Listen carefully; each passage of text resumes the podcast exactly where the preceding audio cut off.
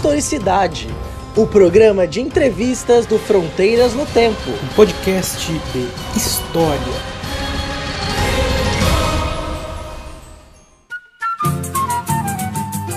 Olá, aqui quem fala é o CA e você está ouvindo Historicidade, o programa de entrevistas do Fronteiras no Tempo um podcast de história. Estamos juntos novamente aqui, gravando mais um Historicidade, e nesse programa nós temos o prazer de receber o professor doutor Leandro da Silva Alonso.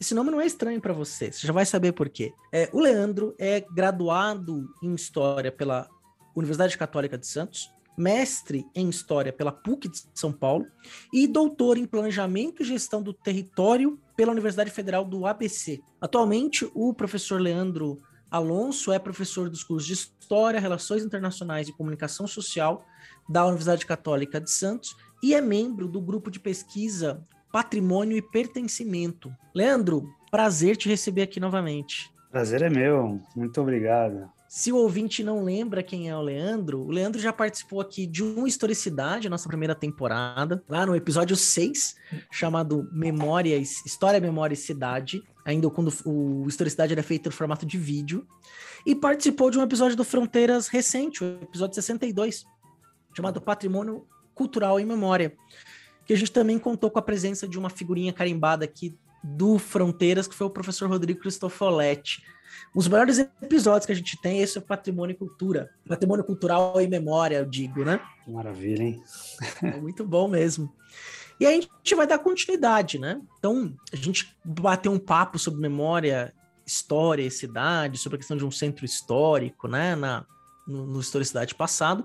E no episódio sobre patrimônio cultural e memória, eu prometi que ia trazer o Leandro aqui para aprofundar em alguns temas que ele trabalhou na tese dele que não estavam naquele programa. Então, a gente vai conversar hoje sobre história, patrimônio, memória e identidade, né? Que é o foco do trabalho do Leandro no doutorado.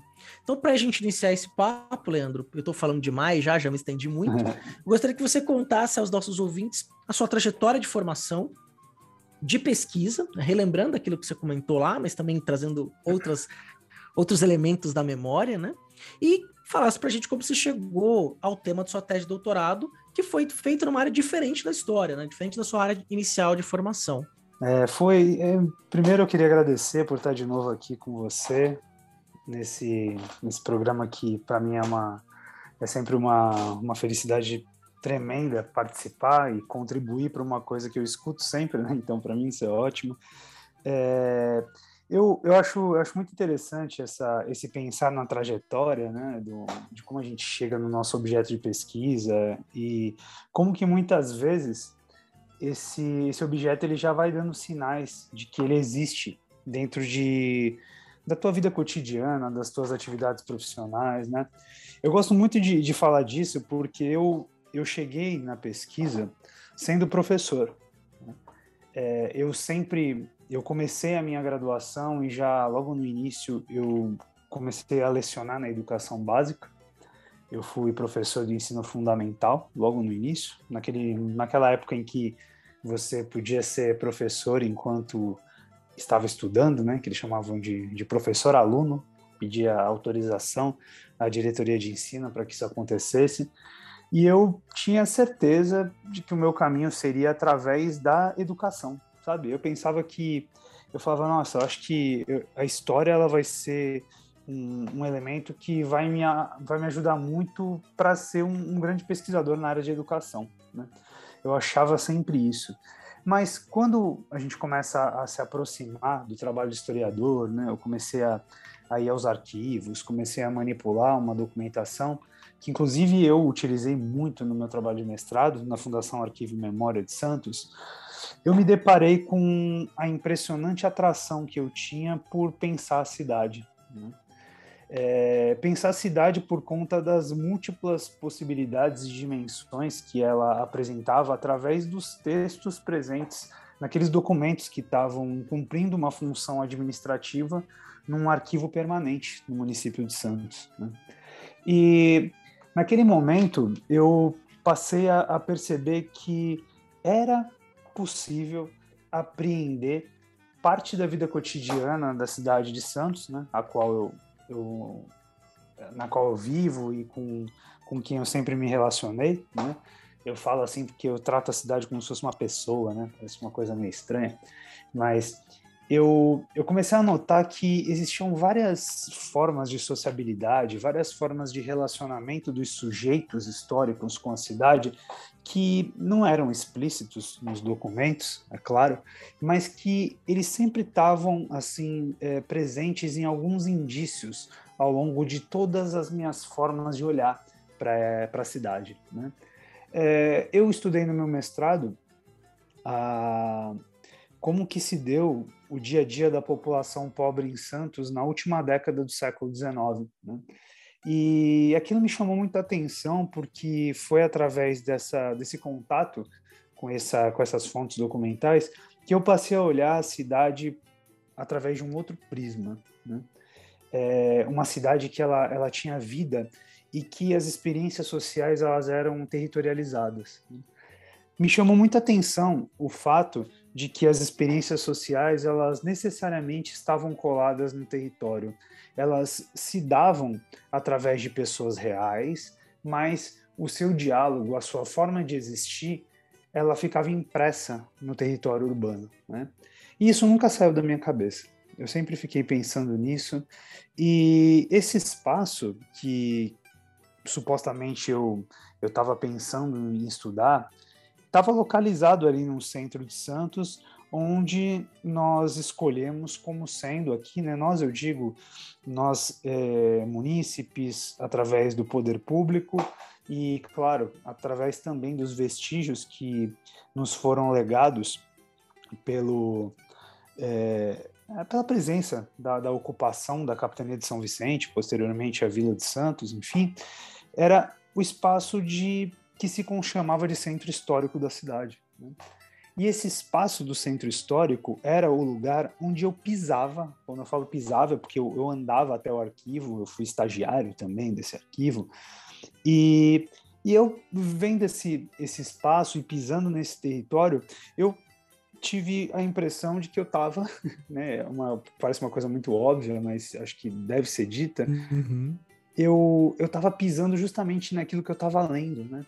E eu estava caminhando por, por entre essas sociabilidades que muitas vezes eu desprezava num texto. Né? E aquilo veio para cima de mim de uma forma muito intensa, a ponto de eu começar a buscar alguns significados ali.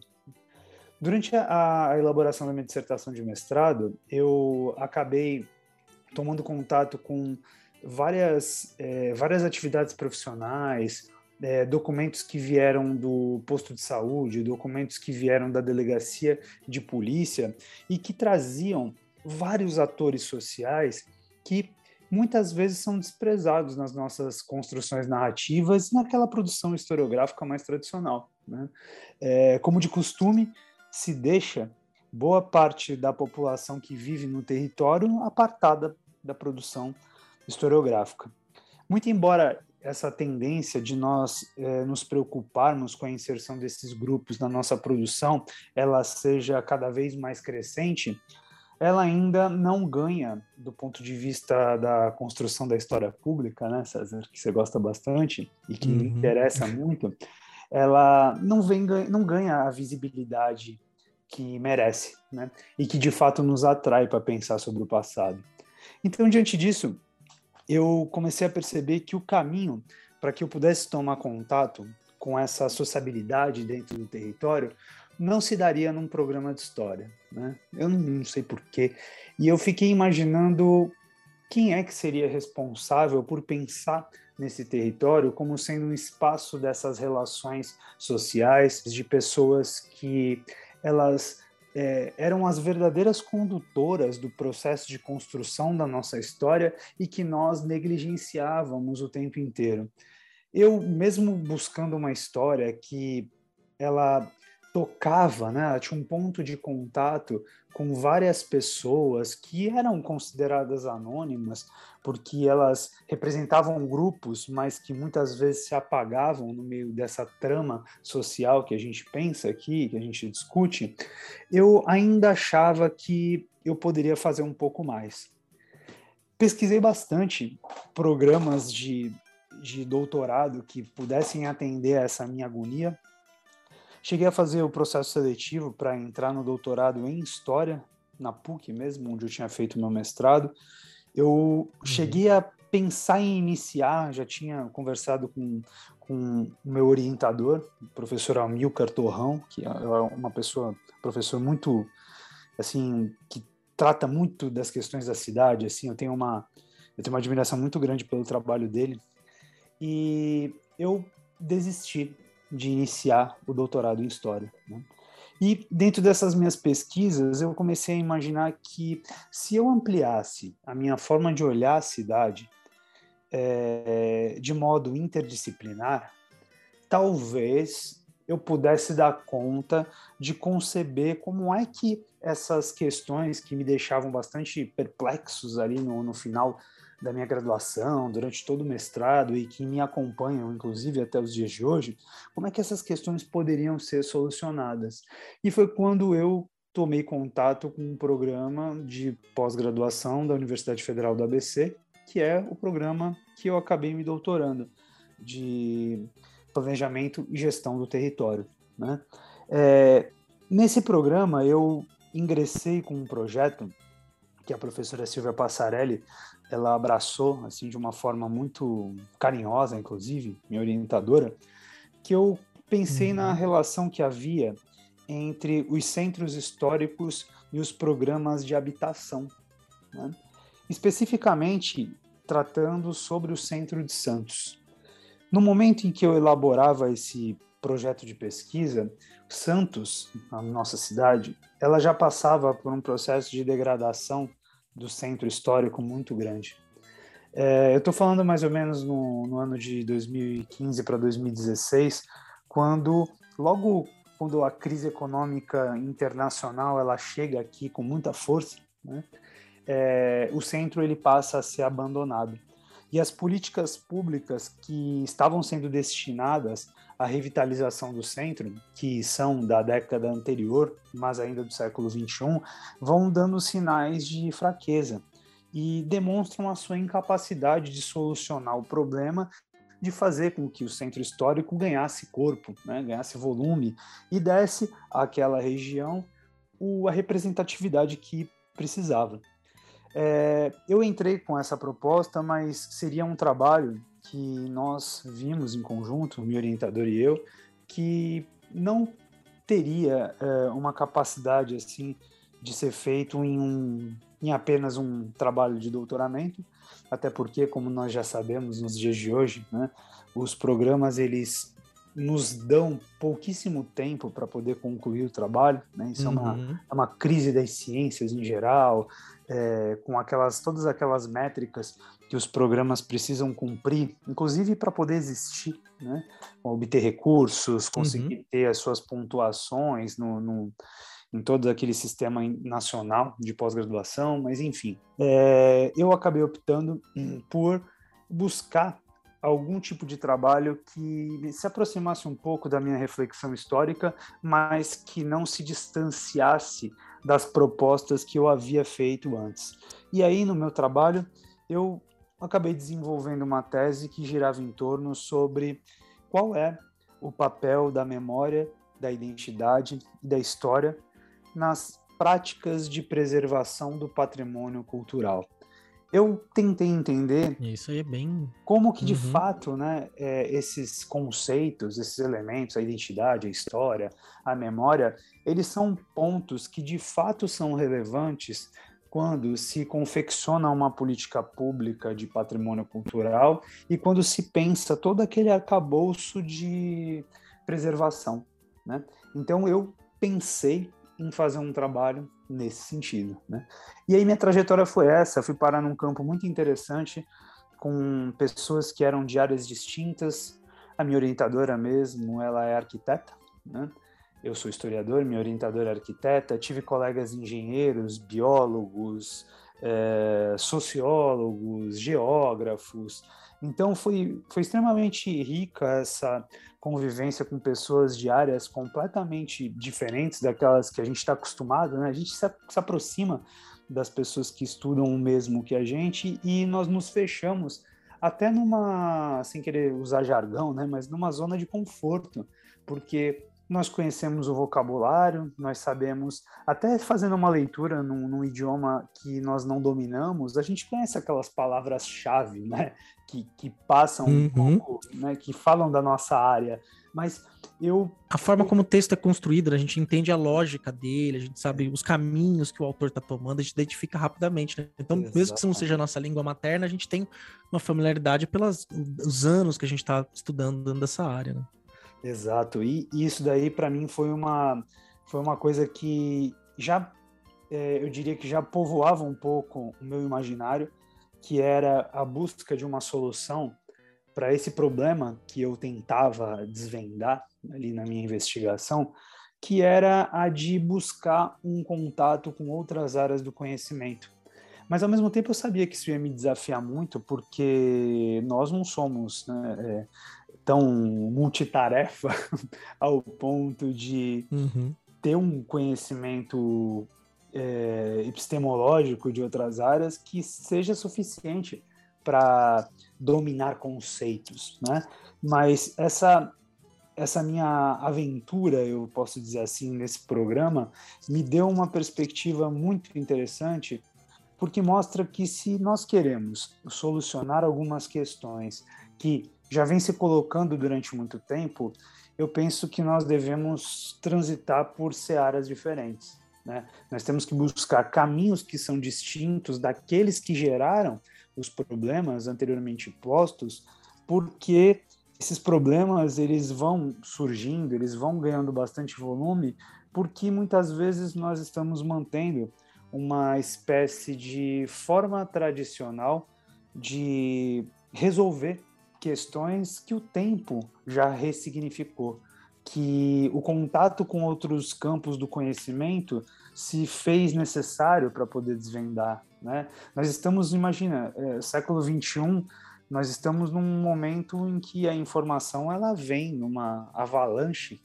e que nos obriga a, no mínimo, buscar respostas através de caminhos diferentes. Ou seja, não que de forma alguma desprezando as perspectivas tradicionais e muito menos falando que não se responde a partir daquelas que são de uma única área do conhecimento, mas que a ampliação, um diálogo um pouco mais multidisciplinar, né? uma tentativa de um olhar de alguém que parte de uma área de conhecimento diferente daquela que o objeto está sendo colocado, eu penso que pode ser uma alternativa para responder uns, alguns problemas que são um pouco mais complexos, né? Sim, sim. E essa sua inquietação ela é interessante, que você já vinha demonstrando é, há muitos anos. A gente se conhece aí já quase uma década, né, Leandro? A gente tem a nossa, uh. nossa amizade, nossa troca de, de, de, de, discussões intelectuais, né? Isso é bem interessante.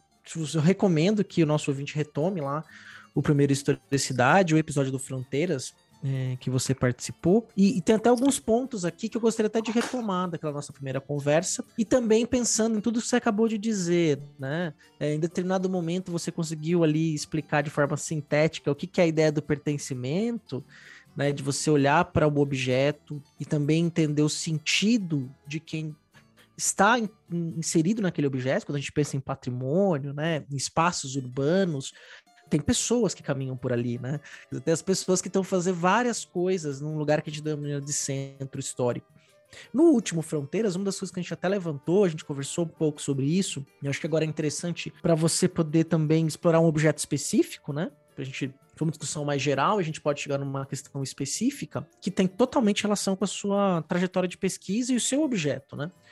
Uma das coisas que a gente falou lá, se não me engano, foi até o Beraba que falou isso, né? levantou essa, essa bola, né? Ele, é, que é uma ideia de que a gente tem uma, uma concepção de que uma cidade organizada, que tem uma boa gestão municipal, é aquela cidade que cuida do seu centro histórico. Então, uma cidade que tem um centro histórico bem cuidadinho, limpinho, organizado, funcional, é uma cidade bem gerida. É, eu originalmente sou aí da Baixada Santista, agora tô aqui no interior do Paraná, passando frio.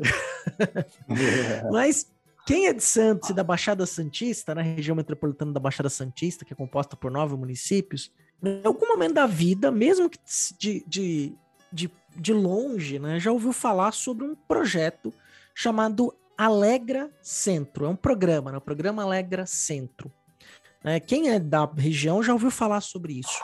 Né? Mas aí eu vou aproveitar então que a gente, ainda bem, né? Nós temos ouvintes de vários lugares do Brasil, que até em outras comunidades luso-falantes, até brasileiros, portugueses que moram em outros países de língua inglesa, alemã, né? Nós temos nossos ouvintes angolanos, portugueses, né? Então é sempre um prazer falar com uma diversidade de pessoas que são lugares que também passam por essas questões, né?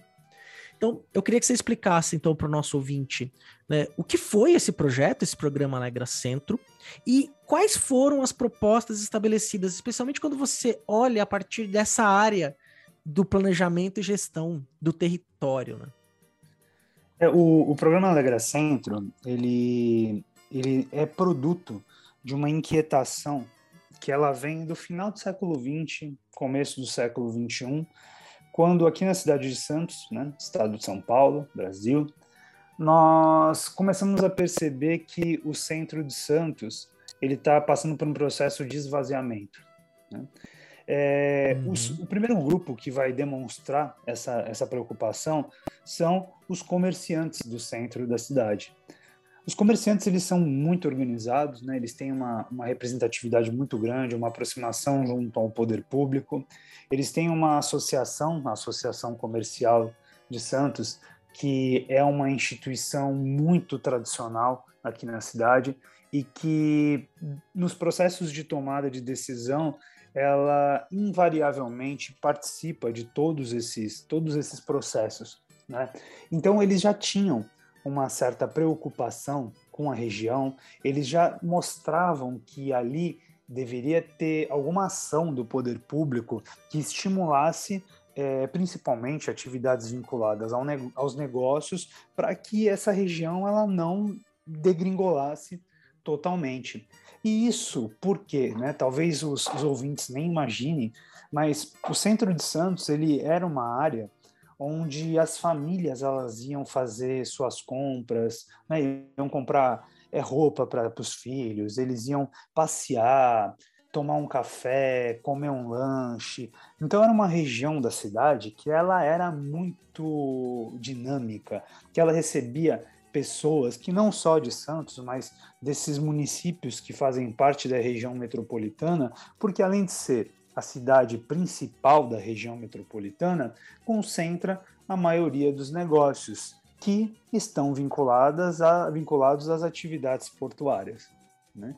É, e por conta disso, por causa dessa dinâmica que historicamente já existia, os comerciantes eles tentam buscar uma proposta de revitalizar inspirados na experiência anterior que se teve no centro de Santos, que era um centro extremamente vivo, com muitas pessoas, com emprego, com consumo, enfim. Independente da conjuntura nacional, internacional, o centro ele sempre foi esse lugar da dinâmica, de atividades, enfim. Mas com o passar dos anos, é, Santos é uma cidade polinucleada, né? Então, outros espaços passaram a atrair as pessoas, principalmente centros comerciais, como o bairro do Gonzaga, que ficou muito forte para receber pessoas. É, esse bairro do Gonzaga, para quem nos escuta, depois tiver uma oportunidade de pegar um mapinha da cidade de Santos, fica direcionado muito próximo à praia, né? uma região que fica quase que no meio da ilha de Santos e vai lá para a direção da praia.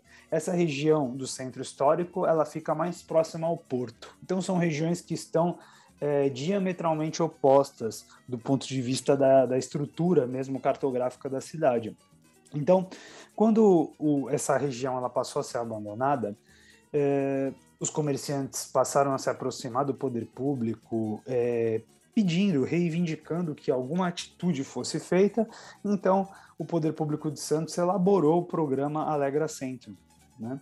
Esse programa Alegra Centro, que ele é, entrou em prática através de uma lei que o colocou para funcionar, ele era um programa que buscava um processo de, eu vou dizer, de reestruturação do centro histórico de Santos, é, visando alterações infraestruturais, principalmente de equipamentos urbanos, cujo objetivo principal era o desenvolvimento econômico desse pedaço da cidade. Né?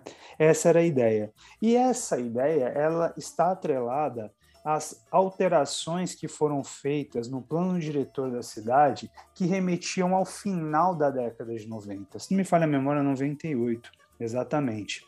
E a ideia qual que era? Tentar buscar um resgate desta região através do patrimônio cultural, que seria basicamente retomar o centro histórico, reabilitando todo o seu patrimônio, né, o seu acervo arquitetônico, histórico e cultural, que remetia ao processo de desenvolvimento da cidade. Então essa era a ideia.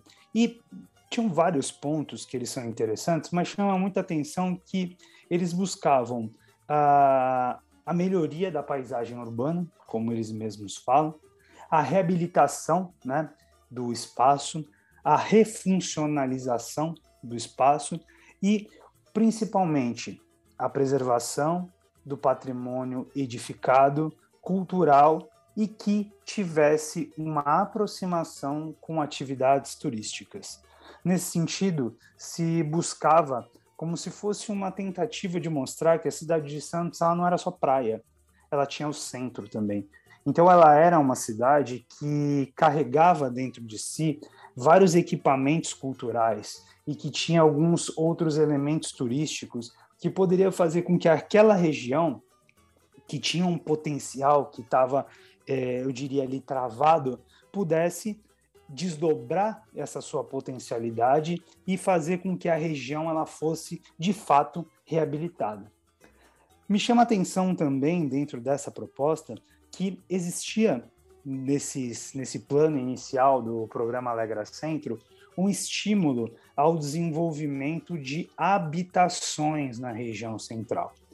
Esse debate de você ocupar os centros através da moradia já é um debate muito anterior que nós poderíamos remeter, inclusive à década de 60, 70 na Europa, quando o Lefebvre ele fala sobre o direito à cidade, quando ele fala que as pessoas têm direito a usufruir do espaço da cidade, que as pessoas elas têm o direito de viver com qualidade dentro do espaço da cidade é, e de fato fazendo com que aquilo que é considerado público seja coletivo. Né? Então, se eu penso na revitalização do espaço, dizendo que as pessoas devem viver na região, significa que eu busco para a região central de Santos o adensamento do seu uso. A pessoa mora, ela se diverte, ela trabalha, então ela traz uma nova dinâmica para essa região. Né? Essa cidade, essa região da cidade de Santos, ela tem uma marca que até hoje, né, hoje infelizmente nós estamos gravando aqui né, em 2022, em abril de 2022, é, essa região ela está novamente ganhando na sua paisagem urbana o crescimento de habitações coletivas, os cortiços. Né? Era um fenômeno que já havia diminuído substancialmente nos, nas últimas décadas, mas que por conta da conjuntura econômica que o país vivencia, né, o mundo também, mas o Brasil especialmente por conta, entre outros motivos, dos desdobramentos da pandemia e por problemas de gestão pública, nós temos novamente pessoas em condição de vulnerabilidade social e que só tem uma forma de sobreviver, né? Eu diria duas, infelizmente. Ou elas vão buscar essas habitações coletivas ainda para manter o mínimo de dignidade que resta a elas, ou elas vão se encontrar em situação de rua, né? Então, esse centro, ele, esse projeto do Alegra Centro, ele vem com essa proposta de reabilitação do território, são os famosos re, né? Refuncionar, reabilitar, enfim, todos os res que nós uhum. conhecemos, e que, na verdade, vem com uma grande proposta de ativação que é uma ativação econômica, que se utiliza do cultural como sendo um produto que vai colaborar para que o centro se desenvolva e que insere ali dentro das suas dos seus inúmeros pontos que giram em torno dos, eu diria assim, dos mecanismos de preservação, mas mecanismos técnicos, sabe, dizendo como que uma construção ela deve permanecer preservada, quais são os níveis de tombamento de um imóvel, né? Fora dessas coisas, só carrega uma cláusula social que é a que diz respeito à habitação. E que mesmo assim é um ponto que ele é colocado ali no meio do, dessa legislação e que não se mostra muito atrativa, tendo em vista que passados ali quase que 10 anos da implementação do programa, nós não tivemos sequer uma habitação sendo refuncionalizada nessa região. Né? E, é... e era, você tocou num ponto, até desculpa te interromper, mas a, a, pergunta. É, e esse, proje esse projeto de reabitação do centro, do, do, do, programa Alegra Centro, não era habitação social, né? Quer dizer, acho que era de valorização do território, né? É, me parece que sim. É, com o passar do tempo, depois que o, que o. Principalmente esse aspecto relacionado à habitação não dá mostras de que de fato vai acontecer, eles lançam uma edição uhum. que é o Alegra Centro Habitação. Né? Uhum. Eles criam já no, no, final da década de. a primeira década do século XXI, eles já lançam um novo programa porque é, eles assumem de fato que o ponto habitação na região central foi extremamente mal sucedida. Né? Uhum. É, e aí eles tentam de novo estimular a habitação. Foi, foram passados aí mais de 10 anos depois desse, desse novo programa que pega um gancho do Alegra Centro e também nada aconteceu. então a gente se depara com uma situação de um programa que buscou uma reabilitação do centro, é, obviamente o desenvolvimento econômico da região, mas vai se utilizar dos elementos culturais como sendo um estímulo para que o desenvolvimento aconteça, como se fosse um atrativo, né? E a questão uhum. habitacional que ela viria para é, dar essa, essa liga, essa ocupação, essa vida à região, foi uma proposta, mas que não evoluiu, né? Sinteticamente, nesse sentido. E, a, e esse é o ponto central do seu estudo, se eu não me engano, né? Onde você vai é, investigar né, os desdobramentos desse Alegra Centro, tendo né, uma perspectiva assim, é um centro histórico, então onde está a história, é o patrimônio, qual o patrimônio e qual memória e identidade quer se preservar. Né? Então, é, acredito que não tenha errado aí é, na tua articulação é, dentro de um programa, quer dizer, o historiador que foi para o planejamento do território, né, pensar a gestão e planejamento do território como com o olhar do historiador, né, levando essa contribuição também para essa área do conhecimento. E nesse sentido, Leandro, eu queria saber qual a análise que você fez desse projeto na sua tese, né? Ao olhar para esse projeto, ao investigar ele como foco central, tendo em vista essas questões, história, patrimônio, memória e identidade, qual a análise que você fez aí no seu trabalho?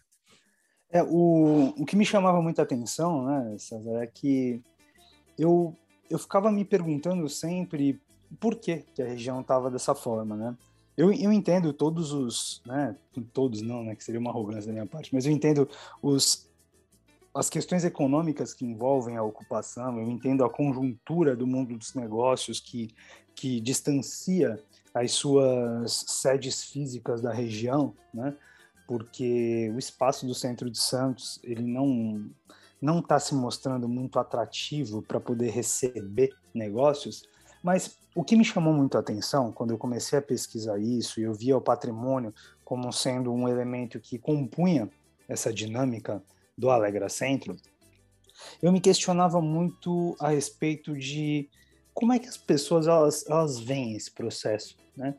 Porque quando nós passamos a fazer os nossos estudos para poder entender o Alegra Centro e ver com, cadê a memória, cadê a identidade dentro dessas práticas preservacionistas, nós nos deparamos com discursos bastante interessantes vindos principalmente dos atores que compunham os, os conselhos e que tinham poder decisório na cidade de Santos, onde eles é, diziam, é, assim quase que de modo uníssono, que a região ela era histórica, ela merecia ser preservada e que ela era muito importante para o desenvolvimento de Santos.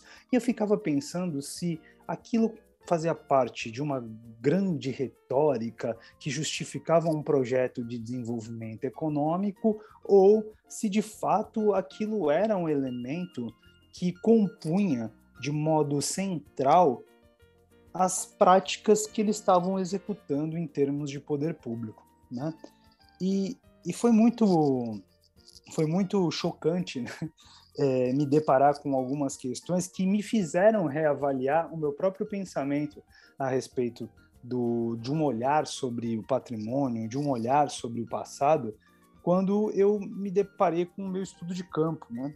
Eu fui conversar com os, uns atores institucionais aqui da, da cidade, né? ou seja, representantes do poder público, de associações de profissionais que estavam vinculados ao urbanismo, é, representantes de universidade, eu fui conversar com, com comerciantes e eu comecei a, a perceber que o conceito que eles tinham de história, de memória, de identidade, eram conceitos que eram extremamente superficiais. E eu comecei a notar que para eles, né, quando se pensava no qual que é o papel da, do, da memória, da identidade, da história nas práticas de preservação, era nada mais, nada menos do que o fato de ocupar uma, uma posição dentro de características estéticas específicas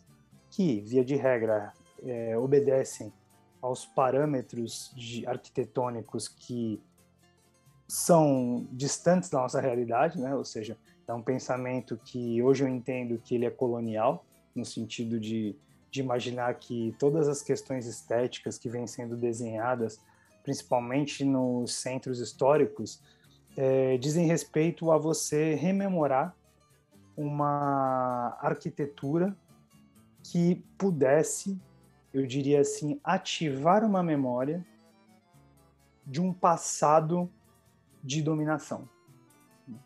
Então, para eles era muito interessante porque merecia, merecia ser preservado um espaço, merecia ser preservado uma edificação, é, merecia ter lá a sua, né, a sua preservação todos os lugares que se enquadrassem numa estética que reforçasse todos os elementos de dominação colonial. Então, todos os processos que nós tivemos ao longo da história do nosso país, que foram processos que muitas vezes eles deixam muito claro e eles exaltam né, comportamentos como um racismo estrutural, como uma história feita de cima, como uma construção do passado que não dá espaço à mulher, à pessoa negra, à criança, aos mais pobres. Isso tudo fica reforçado dentro desse processo de preservação. Né? E eu acabei percebendo que o, o grande, a grande questão talvez nem esteja lá na prática da política pública, ela está bem distante, né? É, me parece que ela está dentro dos bancos escolares ainda. Me parece que ela, ela povoa a construção de um mundo acadêmico que não faz a menor questão de dar voz a nenhum outro grupo que se faça representar dentro desse território. Né? É, as dinâmicas que são construídas dentro do espaço da cidade elas, principalmente aqui na cidade de Santos, né, uma cidade que ela é portuária, que recebe pessoas de tudo quanto é lugar. Hoje essas pessoas elas frequentam menos o espaço porque o mundo dos negócios não permite que os barcos fiquem atracados por muito tempo, porque o aluguel, né, para você ficar ali ancorado é caro pra caramba. É, essa, esse espaço que eles buscavam e buscam ainda revitalizar, são espaços que não foram pensados e não são feitos para qualquer um. São feitos por um grupo específico, que é aquele que merece ocupar essa região da cidade, aquele que é lembrado nas construções, é aquele que teve a sua história registrada. Né? E ficou muito claro para mim que para eles história era isso. Né? História era você manter uma visão tradicional daquilo que de fato merecia ser preservado, em detrimento de todos aqueles que construíram aquele espaço. Né? Isso para mim ficou bastante é, claro, assim, de uma forma é, para mim bastante melancólica, inclusive, quando eu fiz uma questão que essa questão para mim era muito nervosa porque eu dizia assim, eu perguntava para eles, mais ou menos, né? É, se tivesse um, um, pedestre caminhando pelo centro de Santos, ele fosse um trabalhador normal que tivesse numa empresa prestando seu seu serviço e ele tivesse andando ali pela, pelo centro da cidade e tal, e ele olhasse para aquelas construções, ele olhasse para aquele espaço, será que ele ia enxergar que aquilo ali é, é a história dele, aquilo ali faz parte de, um, de algo que merecia ser preservado? Era uma, uma pergunta que girava em torno dessa questão. E na hora, o, todos os caras que eu perguntei, que representavam instituições na cidade, eles disseram que não. Falaram assim, não, não, isso daí, a pessoa estiver andando ali, ela, ela não, não vai nem se vincular com esse espaço, imagina. E normalmente as respostas elas caminhavam na direção de dizer para mim que as pessoas não estabeleciam vínculos por causa delas mesmas, né? Então dizia, ah, mas eles eles nem não têm interesse pela história, eles não têm interesse pelo passado, né? Então é por esse motivo que essa região ela fica dessa forma é abandonada, né? Não é porque é, se optou por selecionar um território que não representa ninguém, mas eu desloco a responsabilidade para aqueles que estão transitando por esse espaço como se a responsabilidade de não conhecer ou de não se identificar com aquele território fosse do próprio transeunte, né? ou seja, é... individualiza o problema, né? Exatamente. Eles, eu, eu tive a minha sensação era como se estivessem transferindo a responsabilidade do problema para a pessoa que está ali simplesmente passando pelo território, né? Ou seja, eu dificilmente enxerguei algum tipo de identificação da população com o uhum. patrimônio, com a região central da cidade. E aí que tem uma coisa interessante, né, que é uma tradição nossa aqui no programa, né, inclusive ele nasce né, com esse objetivo, né, que é o de aproximar né, o nosso público ouvinte é da forma como a gente pensa e produz conhecimento em ciências humanas e sociais dentro da academia, né? E, e é uma pergunta tradicional da historicidade também nesse sentido, é e aí você já levantou um ponto que você colocou das entrevistas, no seu trabalho de campo, né? Então, eu queria que você esclarecesse para o nosso ouvinte é, quais os documentos, como é que foi esse, quais os procedimentos de pesquisa que você adotou, como é que foi esse trabalho de campo, né? Quer dizer, a parte metodológica, o trabalho de levantar os andames para edificar o teu trabalho, para fazer uma pequena brincadeira com pensando na pedra e no cal, só que nesse caso com letras, né? Com estudo, com pesquisa, né? E, e para chegar a essa análise que você acabou de expor para nós. É, eu primeiro eu fiz um, um apanhado geral da legislação, né? então eu, me, eu gastei uma boa parte do meu, do meu trabalho pensando sobre como que as políticas culturais elas é, elas se desenvolviam em três níveis, né? em três escalas: é, local, nacional e internacional.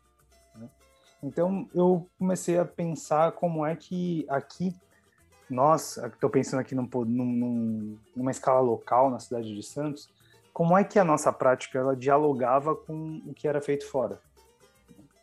Então eu queria saber se existia algum tipo de conexão, se a gente tinha algum tipo de, de, vanguarda na hora de construir a nossa ideia de gestão cultural. Então eu fiquei pensando nisso. Né? Uhum. É, e aí nós seguimos os debates internacionais a respeito da questão patrimonial, principalmente eh, no Brasil, a respeito da cultura imaterial, que nós somos aqui no Brasil, do ponto de vista da criação da legislação, nós nós somos bem, nós somos precursores né, desse, desse debate, é, ou melhor, da efetivação de uma política pública que se preocupe com a cultura imaterial, o que é assinalava, pelo menos no primeiro momento, a ideia de que nós tínhamos uma, uma preocupação legítima com isso, de que nós criaríamos perspectivas muito próprias de, de se pensar o patrimônio, enfim, né?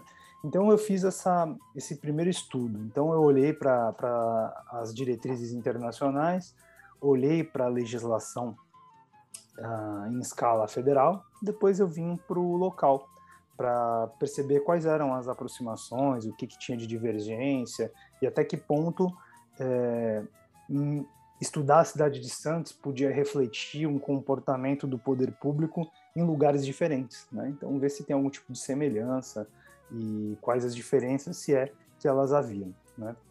É, quando eu fiz essa, essa ideia de buscar legislação, eu cruzei tudo isso com os conceitos que nós tínhamos sobre memória, história, identidade.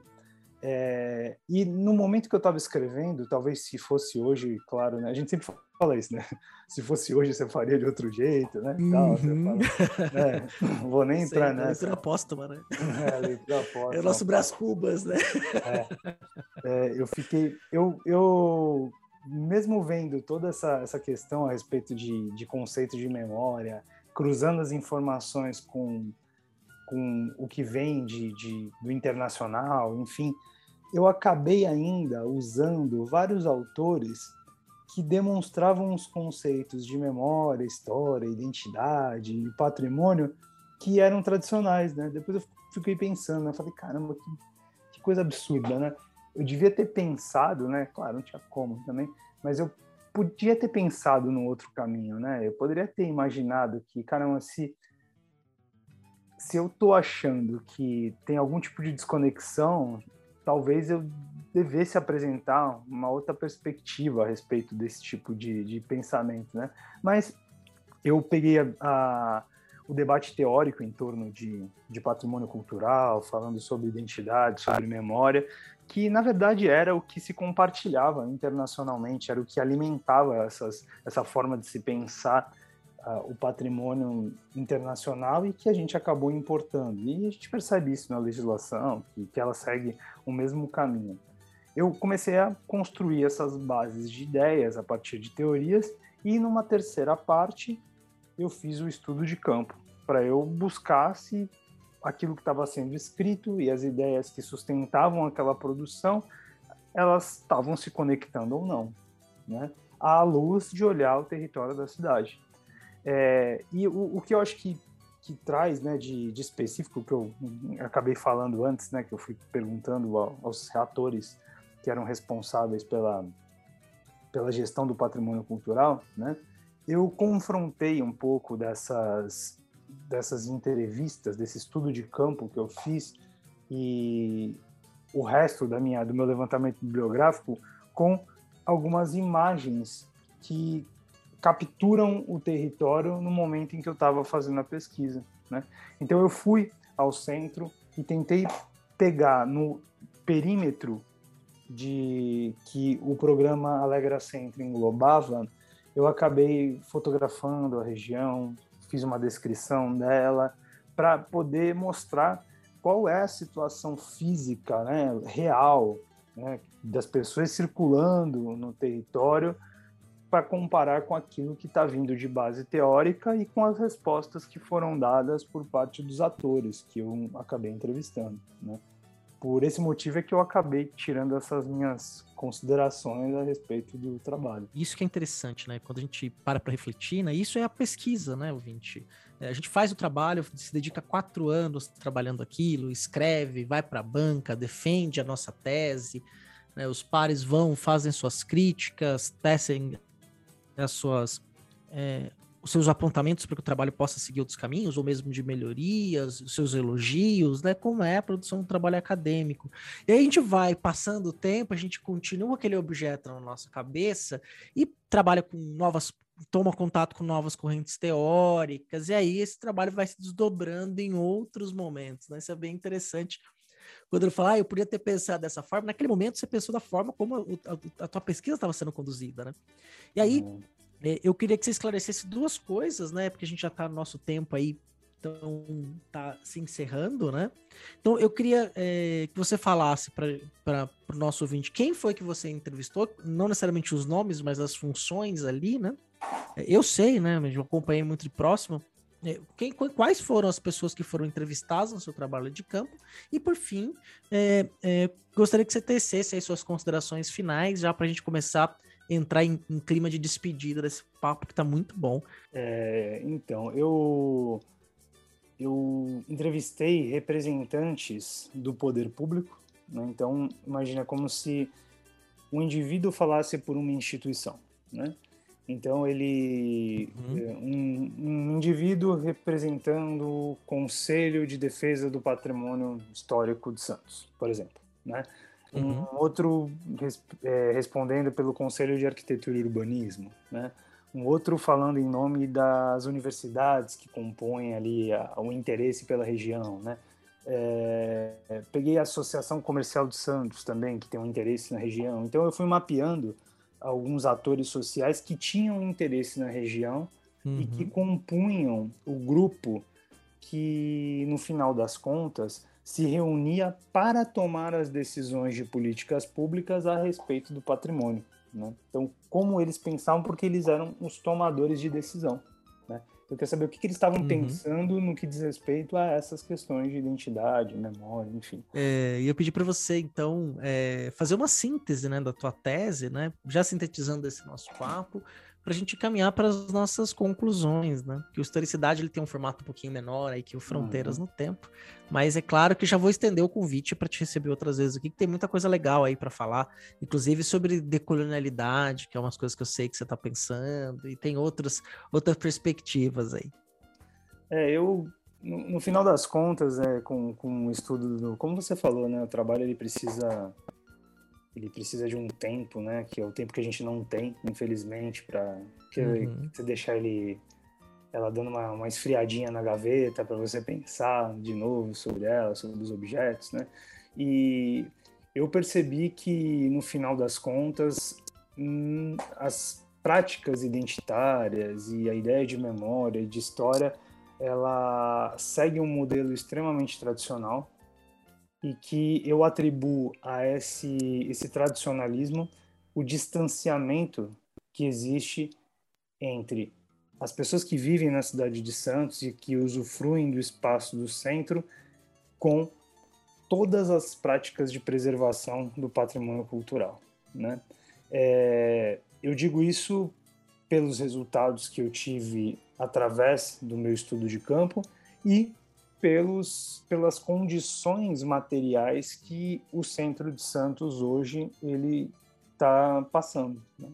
Então me parece que de fato ali as, a, a identidade e a memória elas estão contempladas nas políticas públicas, só que elas mesmas não refletem qualquer tipo de aproximação ou qualquer tipo de alcance que gere qualquer espécie de compartilhamento de uso daquele território, de você pertencer a uma coletividade. Na medida em que se elege aquele espaço para ser preservado, usando como padrão esses elementos, você está repelindo o uso desse território e não atraindo. Mas, claro, eu estou dizendo isso de forma alguma para desqualificar a tomada de decisões, mas o que me passa a ideia é que a nossa ideia de, de memória, de história e de identidade que está sendo aplicado nas políticas públicas e pelos tomadores de decisão não está alinhado àquilo que se precisa de fato para que essas regiões sejam ocupadas. Então, ao invés de eu aproximar, eu estou distanciando. E isso porque, se a gente fosse voltar lá na essência dos conceitos, eles são construídos do ponto de vista acadêmico e nos mostram também, a partir de um conceito público mesmo dessas ideias, de que elas estão é, presas apenas a como se fosse uma letra morta, que é uma ideia que ela não vai vingar, ela não pega, ela não se conecta, mas ela existe.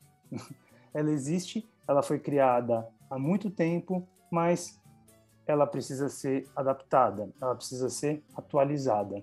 E o que me mostra é que todas as ideias que foram construídas para sustentar essas práticas preservacionistas, mesmo ancoradas em bibliografia, em estudos internacionais, não são passíveis de adaptação à realidade em que nós vivemos. Me parece muito isso. É, é, é bem muito interessante essa perspectiva, Leandro. Quer dizer, é, é um, é um. Se você quer revitalizar, você quer que as pessoas circulem, né? E ao mesmo tempo, você acaba criando uma, uma política de preservação que não representa ou que não cria não cria identidade de pertencimento das pessoas àquele lugar, né? Não é o, o preservar por nós, né? Por todos, né? É. é. preservar uma história muito específica de um grupo muito específico. Claro que o patrimônio arquitetônico tem o seu valor, tem a sua questão estética, mas talvez se pensarmos aí as políticas públicas em torno de revitalizações de espaços, da cultura como um elemento que vai estar é, tá no cotidiano, não só para simplesmente eventos específicos, mas seja algo que seja vivenciado, vivido e no, refletido, né? Não, é, vivenciado e vivido é a mesma coisa, né? vivenciado e refletido uhum. pelas pessoas, que traga uma, uma alegria, que as pessoas ficam alegres de passar pelo centro, é, a questão não, não se resolve, né? Então é... é o, o, centro ele não me parece que ele não desperta experiências compartilhadas? Uhum. Então isso que tipo de conexão faz, né? Nós poderíamos ir muito mais longe pensando né, como que a nossa sociedade ela constrói o conceito de história, enfim, eu acho que tá vai por esse caminho, né? Eu uhum. olhei ali e terminando o trabalho é, eu, a gente percebe, né, que fica essa ponta solta ali, que se você começar a puxar, você vai perceber que é uma coisa muito mais, muito mais profunda, mais complexa, mais estrutural, né? Mas que tem o seu reflexo na vida real. A gente está vendo o que está acontecendo, né? A gente está uhum. assistindo uhum. a esse processo de deterioração. E isso fica claro, né? Mas não é apenas por parte de, dessa, dessas políticas públicas e desses elementos que por si só não representam essas experiências compartilhadas que a gente consegue resolver, né? Parece. Leandro, muito obrigado por você ter aceitado o convite de gravar essa historicidade. É sempre um prazer ouvir as suas reflexões. E, e pode ter certeza, ouvinte, o Leandro vai aparecer em outros momentos aqui é, para a gente conversar sobre uhum. outras questões. É, é, sempre um prazer, cara. Eu que agradeço. Para mim é uma, é uma alegria muito grande poder estar aqui com vocês, que vocês sabem que eu gosto muito do trabalho de vocês. Vocês fazem uma. Vocês abrem um espaço muito importante para a gente divulgar as nossas ideias, para a gente poder compartilhar as nossas agonias e que de forma alguma a gente faz isso fechando qualquer discussão, muito pelo contrário, né?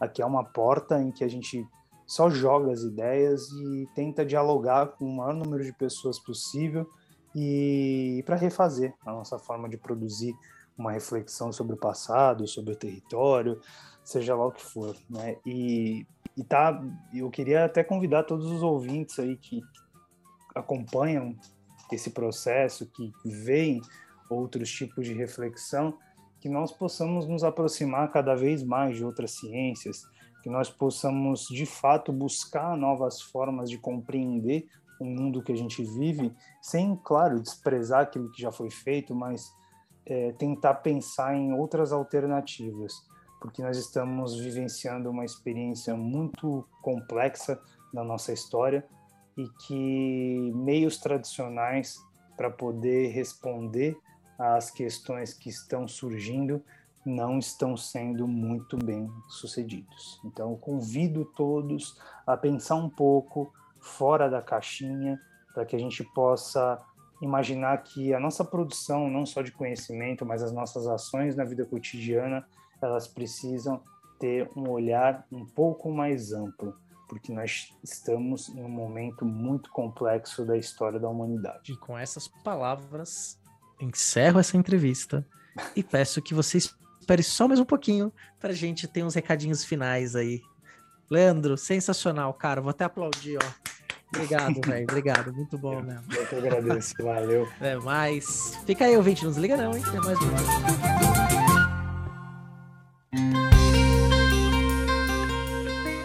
E aí, pessoal? Entrevista de alto nível aí com o Leandro, nesse encerramento de mais um Historicidade. O tema é bem interessante, né? De nós pensarmos é, quem faz a gestão da cidade, né? E, sobretudo, a relação da memória. Né? Por que preservar? Para que preservar? Para quem preservar? Então, isso é uma questão bem interessante, né? Quando a gente pensa no verdadeiro significado dos usos da memória e das cidades. Né? Quer dizer, então a gente é, tem essa reflexão que é profunda e que o trabalho do Leandro é, trouxe uma questão muito prática né, do dia a dia quando a gente pensa aí nos centros históricos das nossas cidades.